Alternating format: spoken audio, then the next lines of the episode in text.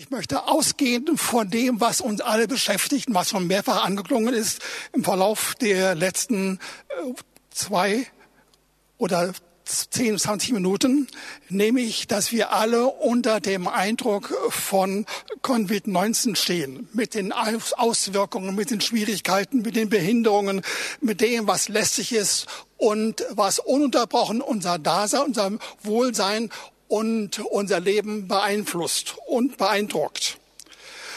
Und in all dem will ich aber genau das herausstellen, was wir auch schon gerade gehört haben, nämlich denen, die Gott lieben, müssen alle Dinge zum Besten dienen. Tatsächlich alle Dinge müssen sich dem unterordnen, gegen den Willen desjenigen, der solche böse Dinge tut.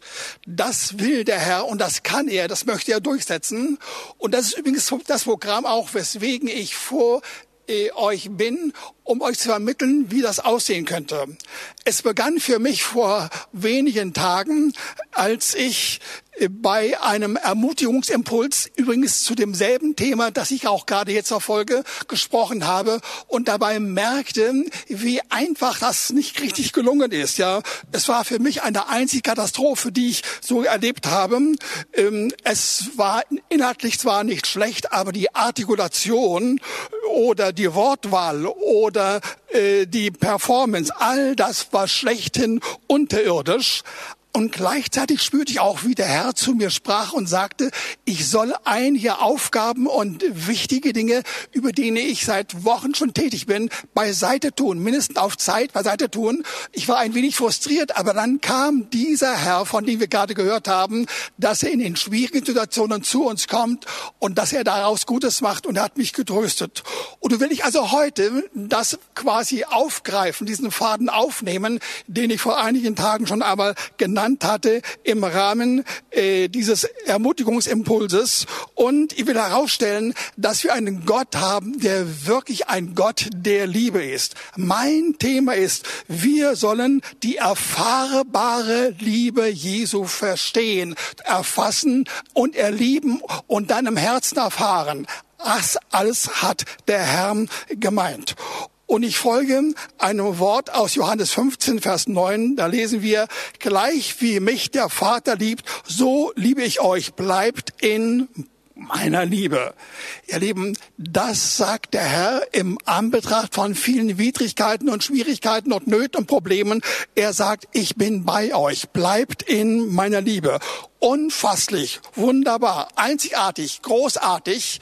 Aber lieben, wir haben ein Problem. So viele, viele Menschen wissen nicht, wie sie den Zugang zu dieser Liebe finden können. Sie möchten das gerne bejahen, mindestens diejenigen, die also eine gewisse äh, Form von Unterweisung schon erfahren haben im Laufe von Jahren. Sie sind offen dafür, dass Gott redet, aber sie wissen nicht, wie das bei ihnen ankommen soll und was sie zu tun haben.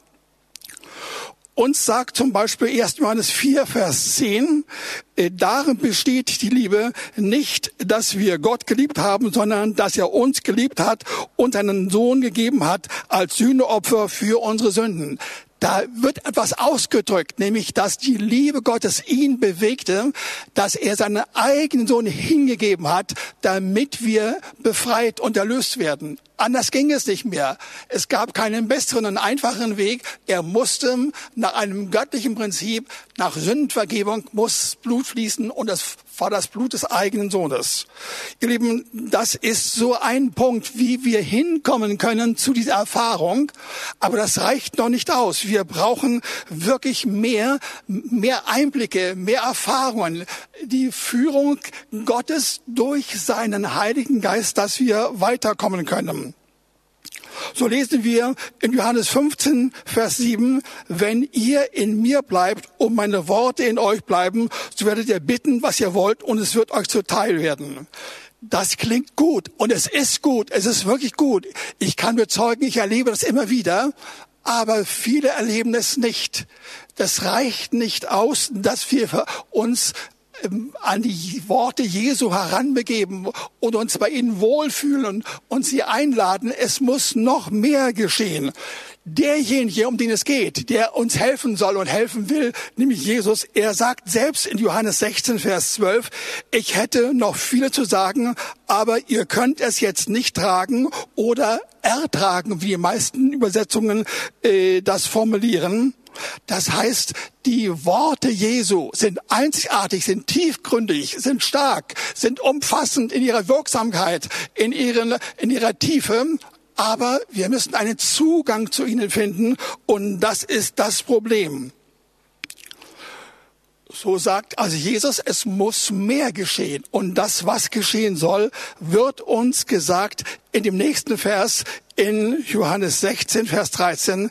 Wenn aber jener kommt, der Geist der Wahrheit, so wird er euch in die ganze Wahrheit leiten.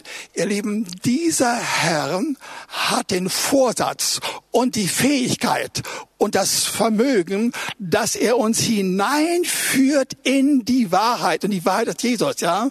Wir müssen uns nicht anstrengen. Wir müssen nicht mit irgendwelchen philosophischen Bemühungen hineinkommen und das durchdringen und versuchen zu verstehen. Das macht dieser Herr. Und dieser Herr sagt in den Kapitel 14, Vers 16. Und ich will den Vater bitten, sagt Jesus erstmal, und er wird euch einen anderen Beistand geben, der bei euch bleibt in Ewigkeit. Dieses Wort, er will uns einen Beistand geben, klingt gut, aber das, was gemeint ist, ist noch viel, viel besser. Dieser Herr will, dass der Heilige Geist zu uns kommt und dass er unsere Hilfe darstellt in jeder Hinsicht. Zum Beispiel so, dass wir das Wort wörtlich erleben, was es ausdrückt. Hier heißt es Beistand, aber gemeint ist der zur Hilfe gerufene. Und das sagt Jesus über sich. Die Theologen sagen mit Recht, dieses Wort, was hier steht, ist in der Passivform. Also Jesus bietet sich an, dass er als Selbstgerufener zu uns kommt. Bevor wir darum bitten, bevor wir fragen, bevor wir ein Anliegen haben, ist er schon da, um uns zu helfen. Und das ist der Augenblick, wo dieses Wort, von dem wir ausgegangen sind, für uns Bedeutung hat. Nämlich das Wort, dass wir gleich wie der Vater seinen Sohn Jesus geliebt hat, so sollen wir in der Liebe Jesu sein und bleiben. Und mit dem Zusatz, dass wir bleiben sollen, wird ausgedrückt, dass wir unsererseits wirklich eine Entscheidung treffen müssen, unbedingt von unserer Seite aus Ja zu sagen zu dem, was der Herr vorhat. Und wenn das geschieht, ihr Lieben, dann ist es keine Forderung mehr, kein Muss mehr, kein Befehl mehr, sondern eine Überzeugung, eine Erfahrung. Und wir werden erleben, dass das uns wirklich gut tut. Und es ist so einzigartig, dass es gemessen daran nichts auf dieser Erde gibt, was dem gleichkommt. Ihr Lieben, es ist wunderbar, dass ein Herr da ist, der nicht nur ein Angebot bringt, sondern auch unbedingt uns sagt und zeigt, wie man es erfahren soll, wie das umgesetzt werden soll, wie der Heilige Geist uns helfen soll, das lustvoll, mit Überzeugung, mit Freude und mit Begeisterung das zu übernehmen. Und nun kommen wir zu einem nächsten Schritt, nämlich dem nächsten Vers. Dort lesen wir in Johannes 15, Vers 10, wenn ihr meine Gebote haltet, so bleibt in meiner Liebe, wie ich die Gebote des Vaters gehalten habe und in seiner Liebe geblieben bin oder bleibe. Ihr Lieben, wenn wir dieses Wort genau uns anschauen, dann werden wir merken, dass das irgendwie eine Art kalte Dusche ist, die über uns kommt. Wir erkennen sofort, hier kommt eine Abkühlung, eine Enttäuschung. Es geht um Gebote, um Gebote, die wir halten sollen, und zwar die Gebote Gottes. Und die Gebote sind wirklich hochstehend und präzise und tiefgründig. Und die werden uns plagen und vor denen haben wir Angst. Und wisst ihr, ich muss Folgendes sagen obwohl das Wort hier eindeutig heißt, hm, äh, dass wir in der Liebe Jesu bleiben sollen, wenn wir seine Gebote halten, habe ich mein halbes Leben lang, bis vor wenigen Wochen, das immer in meinem Herzen so gelesen, dass ich selbst lieben muss, dass es meine Liebe ist, die der Herr haben will.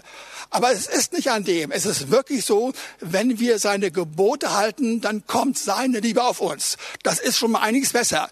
Aber das, was dahinter steht, ist noch schöner. Und das muss ich unbedingt Ihnen sagen. Wir lesen das Wort, wenn ihr meine Gebote nicht nur haltet, sondern halten wollt. Hier steht das Wort wollen oder mögen. Das ist ganz interessant. Der Herr geht so vorsichtig mit uns um.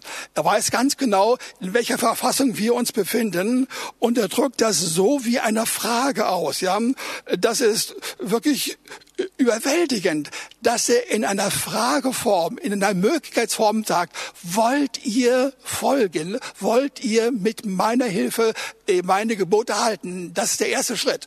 Und das finde ich total überzeugend und überwältigend. Das ist das ganze Gegenüber von dem, was man sagen würde, hier sind die Gebote, der Herr sagt es, basta, das musst du halten. Nein, es ist viel schöner, viel angenehmer, viel naheliegender, der Herr hilft uns, dass wir seine Gebote halten. Und der zweite Satzteil ist noch schöner. Dort heißt es nämlich wörtlich, so werdet ihr in meiner Liebe bleiben. Wenn wir seine Gebote halten wollen, halten mögen, dann sollen wir in der Futurform, in der Form der Zukunft sagen, dann werden wir erleben, wie seine Liebe bei uns bleiben wird, ja. Das Interessante dabei, im Griechischen heißt Verb das Verb werben oder das Wort äh, in seiner Liebe bleiben, nicht, dass wir sofort und schlagartig in der Liebe uns aufhalten sollen und erleben sollen und genießen sollen. Wir haben die Zeit darin zu wachsen. In dem Augenblick, wo wir die Liebe Gottes empfangen, nehmen wir eine erste Portion davon und dann wächst das und wächst das und geht immer weiter. Und ihr Lieben, das ist himmlisch. Das ist eine Botschaft vom Himmel, eine Botschaft des Heiligen Geistes.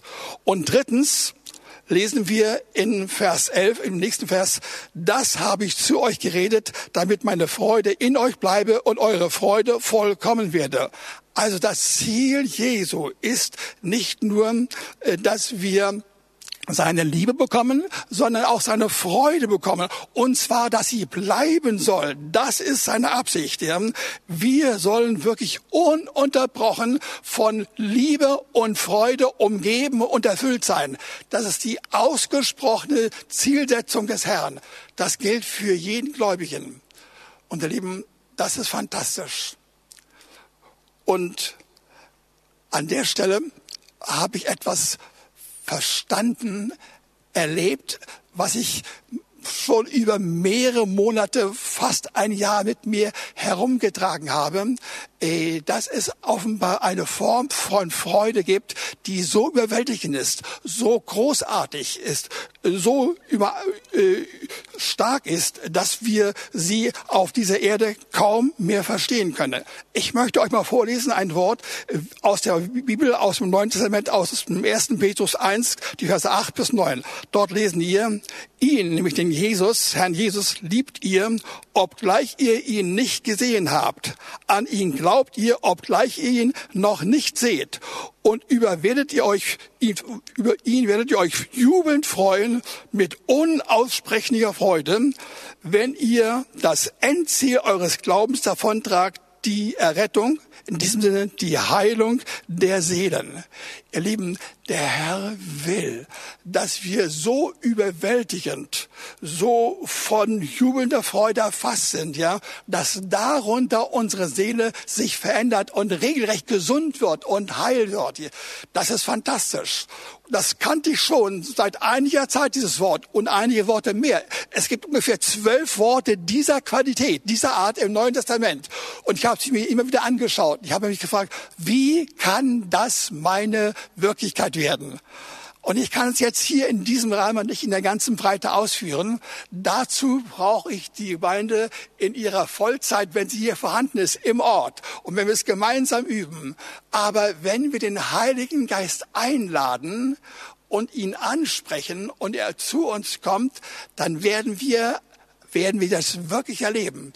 Ich habe das nachweislich immer und immer wieder im Verlauf der letzten Tage und Wochen regelrecht geübt. Ich wollte sehen, ob da was dran ist an, an wirklich Wahrheit oder ob es nur Gedanken sind. Und ich erlebte, es kommt immer und immer wieder die Freude Gottes über mich. Ich muss nur einfach den Heiligen Geist einladen. Ich muss nicht beten, sondern ich sage Ja zu ihm. Ich lasse ihn walten. Ich lasse ihn wirken auf mich und siehe da, dann kommt das. Und mit ihm kommt Frieden und Freude und ein Wohlbefinden, das unglaublich ist. Und das ist so schön. Es geht weiter, dass ich unbedingt, sobald es nur gehen kann, ich der Gemeinde das mitteilen will, wie das praktisch aussieht kommen wir zum Ende. Der Herr will uns sagen, wir sind nicht verloren auf dieser Erde im Anbetracht von Schwierigkeiten und Nöten und Plagen und auch eben von Konvent 19, sondern er ist da und hat ein Programm, das durchgehend ist, schöner ist und besser als jedes andere.